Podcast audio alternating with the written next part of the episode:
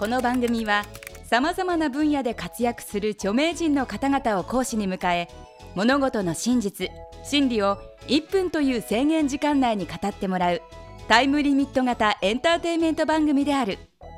講義スタートから1分が経過するとたとえ話の途中でも強制的に講義は終了となってしまう。極めてシビアな番組です。第8回の講師はタレント翻訳家で親しみやすい山形弁でもおなじみのダニエル・カール先生です。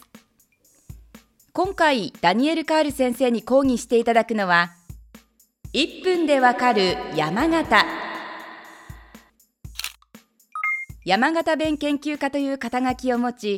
美味しい山形大使でもあるダニエル先生。面白い講義が期待できそうです。1限目のテーマは山形の食べ物。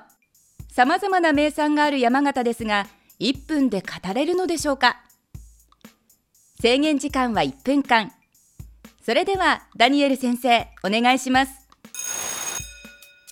まあ山形っつったらね幅広いいろんなこう話題取り上げることはできるんだけれどもとりあえずまずはですね食べ物取り上げてみていいと思います、えー、食べ物っつったら山形はもうさくらんぼで有名なんですけれどもさくらんぼばっかりではないんですよね。あの存じてね方が多いと思うんだけれども山形のニックネーム一つがフルーツ王国っていうんですよ。だから6月の半ば頃からさくらんぼが旬になりましてそっからはですねもうとにかくすごいんですよ山形。7月はまた別な果物が出てて桃が出てたりとか8月入ると尾花沢スイカが出てたり、ね、9月入ったらなんかリンゴだとかラフランスという洋梨とか和梨とかいろいろ出てきたりもうとにかく最後の最後はですねこう牡蠣庄内牡蠣とかその辺12月の頭ぐらいまでは10あの6月から12月までの間にですねいろんな果物が出るんだからとにかくフルーツ王国っちゅうのがふさわしいニックネームだと思っとるんだす。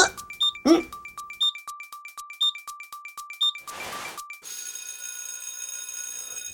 はい。えはい。えダニエル先生見事1分間で山形の食の魅力を語ってくれました。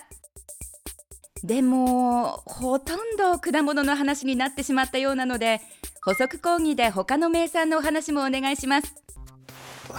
早いですよね。1分間じゃもう本当に並ぶだけであの1分間あっという間に終わりましたんですけれども山形というところがねすげえなのがですね果物はやっぱりねあの作るためにはちょうどいい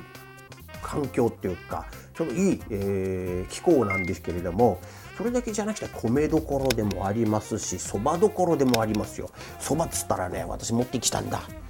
これはねもうやっぱりねうちの台所の中にこれが何百本入ってるんですよね。もうこれはないとですね俺のスタミナがねえわけなんですよね。山形のお蕎麦でございます。ぜひとも皆さんそんばをあの食べていきらっしゃい。そんばって言うんですよねこれは。ねもう果物米そんばまた山形はフルーツ王国だけじゃなくてあれですよね。冬になるとやっぱりあの厳しいんだからね雪が深くて皆さんよく漬物とか食べるんでしょうね。漬物は何でもありますよ。もう何でもかんでもつけちゃうんですよ。さくらんぼ漬けまでもあるんですわ。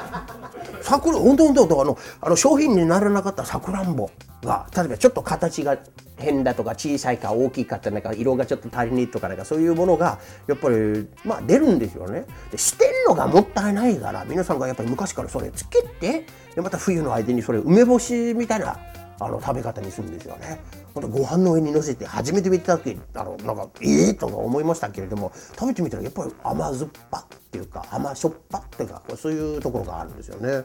漬物はとにかく豊富ですし果物も豊富だしああと春になるとね山形は山菜の王国でもありますね。山菜の種類はたくさんありましてそれも食べるともうとにかくエネルギーが出ますね。